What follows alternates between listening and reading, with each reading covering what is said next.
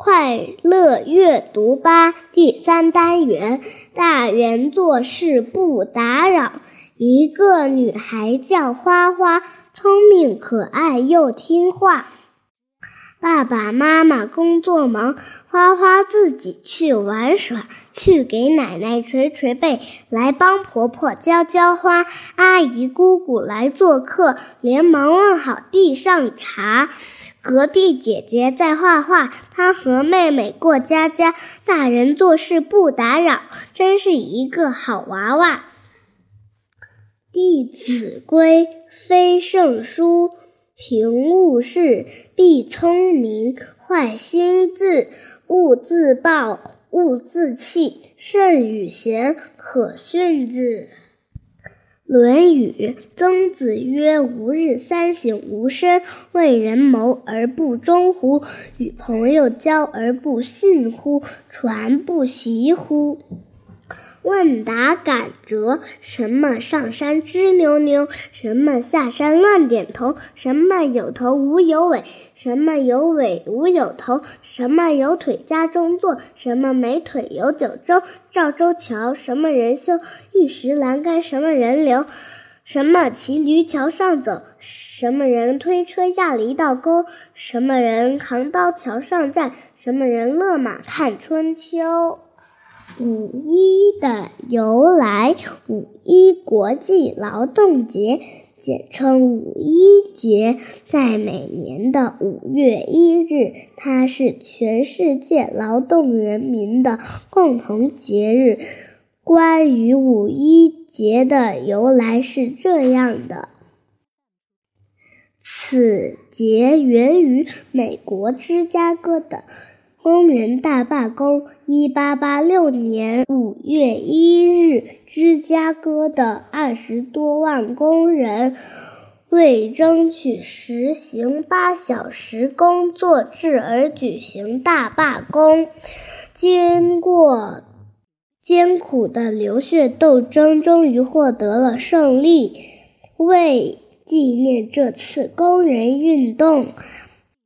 一八八九年七月十四日，由各国马克思主义者召集的社会主义者代表大会，在法国巴黎隆重开幕。大会上，与会代表一致同意，把五月一日定为国际无产阶级的共同节日。这一决议得到世界各国工人的积极响应。一八九零年五月一日，欧美各国的工人阶级率先走上街头，举行盛大的示威游行与集会，争取合法权益。从此，每逢这一天，世界各国的劳动人民都要集会游行，以示庆祝。中国人民庆祝劳动节的活动可追溯至一九一八年。那年，一些革命的知识分子在上海、苏州等地向群众散发介绍五一的传单。一九二零年五月一日，北京、上海、广州等城市的工人阶级走上街头，举行声势浩大的游行集会。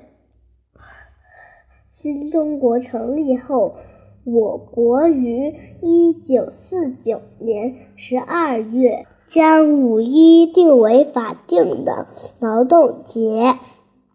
一九二一年五一前夕，在北京的共产主义小组成员邓中夏等人创办的长辛店劳动补习学校里，工人们学唱五一纪念歌，其歌词是：美哉自由世界明星，拼无热血为他牺牲，要把强权制度一切扫除净。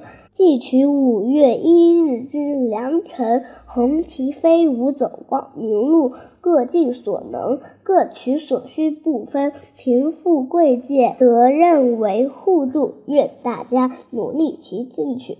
这首雄壮有力的歌，是由长辛店劳动补习学校的教员和北京大学的进步学生共同创编而成的。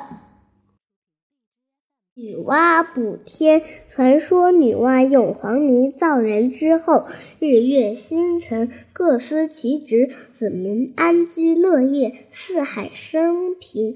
可是水神共工和火神祝融之间发生了一场战斗，打了败仗的共工恼羞成怒，一头撞向西方的不周山。没想到不周山是一根撑天的柱子，结果天空的西北方塌了下来，大地的东南方也陷了下去。天空不能再覆盖大地，大地也不能再负载万物。大火熊熊而不灭，洪水浩浩而不止。许多猛兽、鸷鸟也趁乱出来绝食人民。女娲看到她的子民陷入巨大灾难之中，十分焦急。她觉。先炼石以补苍天，于是女娲先炼了一种五色石头来修补天空。等天空修复以后，女娲为了子民的安全，又砍下一只巨鳌的角，当做四脊，立在大地的四角，撑住天空。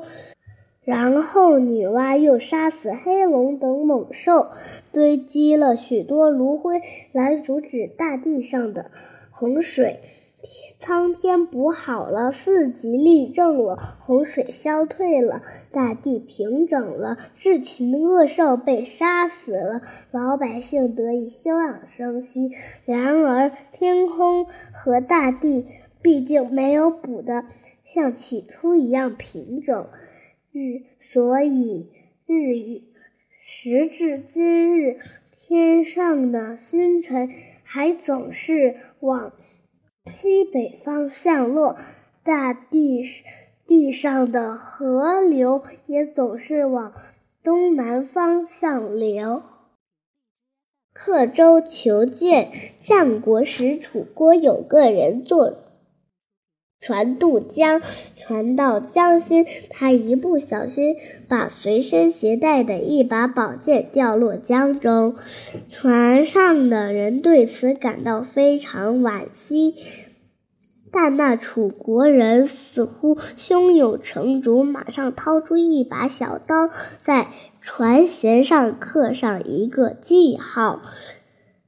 并对大家说：“这是我宝剑落水的地方，所以我要刻上一个记号。”大家虽然都不理解他为什么这样做，但也不再去问他。船。靠岸后，那楚国人立即在船上刻记号的地方下水去捞取掉落的宝剑。捞了半天，不见宝剑的影子，他觉得很奇怪，自言自语说：“我的宝剑不就是在这里掉下去的吗？